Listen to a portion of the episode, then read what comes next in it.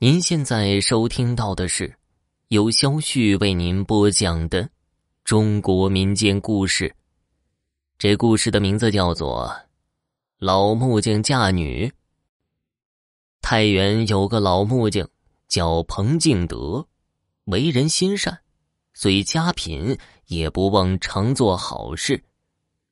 有一天，彭敬德上山寻木料砍树。碰到两个小少年，正一前一后蹲在洞口，一个往前面的洞口里点火生烟，一个张着麻袋在后面的洞口等着。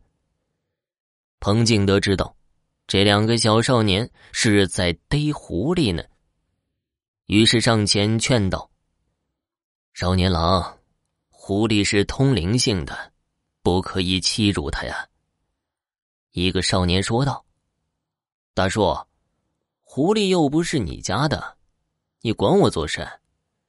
山里那么多打猎的，你怎么不去劝呢？是见我们好欺负吧？”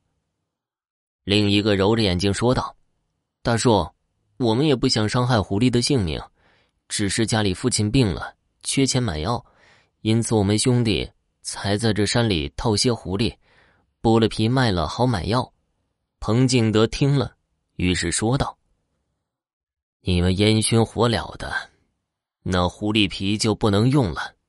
你们把火灭了，我拿五百文给你们，可好？”揉眼睛的少年点头，头一个少年却不干：“钱呢？莫哄我们，一手交钱，一手交货。”彭敬德摸了摸口袋。可他上山怎么可能带着钱呢？又想到随身带着的亡妻钗子，想拿出来，又有些舍不得。两个少年哼了一声，不理他了。彭敬德咬咬牙，把钗子拿了出来。两个少年一喜，连忙灭了火，拿着钗子就走了。彭敬德想到那是妻子生前唯一的金首饰，心里很不是滋味。就在这个时候，一个声音说道：“恩人，多谢你相救。”彭敬德抬头，只见一窝狐狸都出来了，足有七八个之多。为首的老狐狸口吐人言，那两个少年要尽孝道：“我和他们有些因果在里面，本来以为今天一家老小都走不脱了，没想到。”恩人相救，恩人有什么心愿，尽管说出来吧。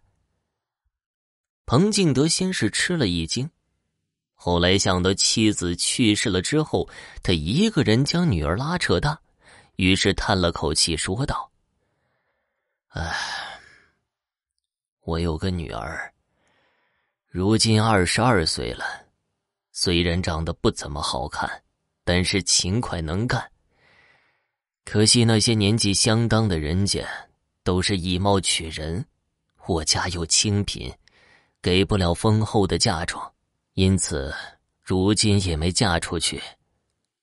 老狐狸听了，连忙说道：“恩人莫忧，我一定给小恩人找个好郎君。”老狐狸想了想，又说道：“前阵子我在深山里。”听到两个仙人下棋，一个说，明年的状元非崔昂崔郎君不可；另一个说，原本该是他的，可他喜好食河鲜，有天将晋阳河里一只千年老鳖吃了，惹怒了河神，这样恐怕命不久矣了。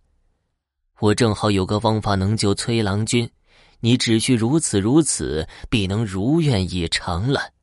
老狐狸在彭敬德耳边低语一番，又给了他一枚丹药，还有一个葫芦。彭敬德下了山，找到崔府，只见两个仆人在门口挂着白布，院子里传来不少人低声哭泣。彭敬德吃了一惊：贵妇出了什么事情了？一个仆人说道：“哎，我们家郎君得了急症，如今只剩下一口气了。